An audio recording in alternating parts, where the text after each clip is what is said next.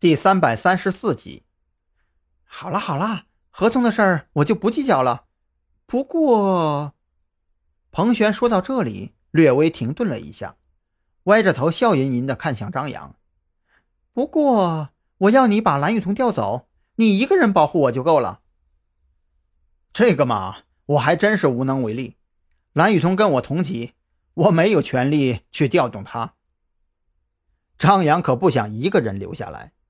类似于昨晚跑车失控的危险，随时可能发生。自己跟蓝雨桐一起保护他都不一定够用呢。彭璇一听这话就不开心起来，他嘟着嘴摇晃着张扬的胳膊，却发现张扬根本就不吃这一套。无奈之下，也只能放弃了调走蓝雨桐的念头。就在张扬手足无措的时候，敲门声忽然响起，彭璇这才恢复常态。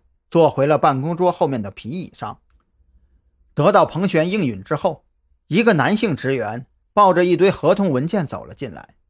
这些都是陆安的溧阳集团和装修公司签署的合同。因为溧阳集团正在进行资产清算，所以这些合同都需要翻出来，挨个递交给相关部门审核。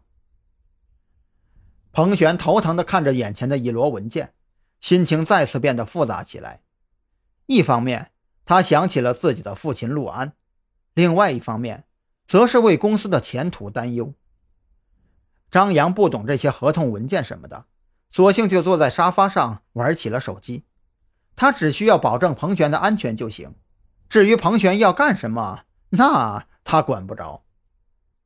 打开手机的同时，张扬看到蓝雨桐发来的短信，说是他拜托了一个在商务局工作的朋友。帮忙调查那个鼎安房地产公司，这会儿有了些眉目，要过去找朋友拿资料，让自己在这边多盯着点给蓝雨桐回了个短信，张扬就看起了小说。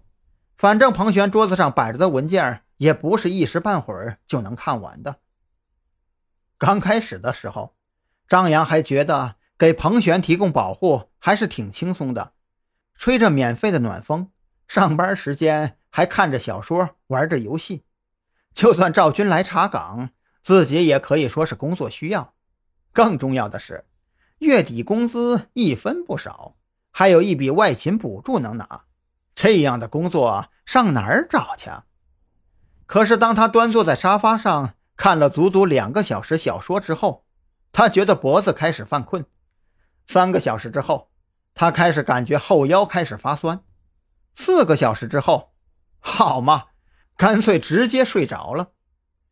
等他再次醒过来的时候，已经是晚上七点多。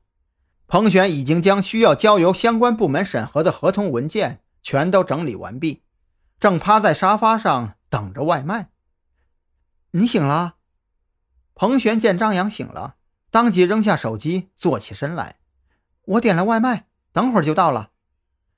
外卖，张扬心中一喜。这感情好，晚饭有着落了。可是还没等张扬心中的喜悦平复下来，当他拿起手机的一瞬间，就感觉到从脚底板攀升到天灵盖的寒意。手机屏幕上赫然显示着“未接电话加三十三”。完了完了！张扬嘴里嘀咕着，赶忙点开未接电话选项。当他看清楚所有未接来电，都是蓝雨桐的时候，他仿佛看到墓碑在向自己招手。他仿佛是看到了墓碑在向自己招手。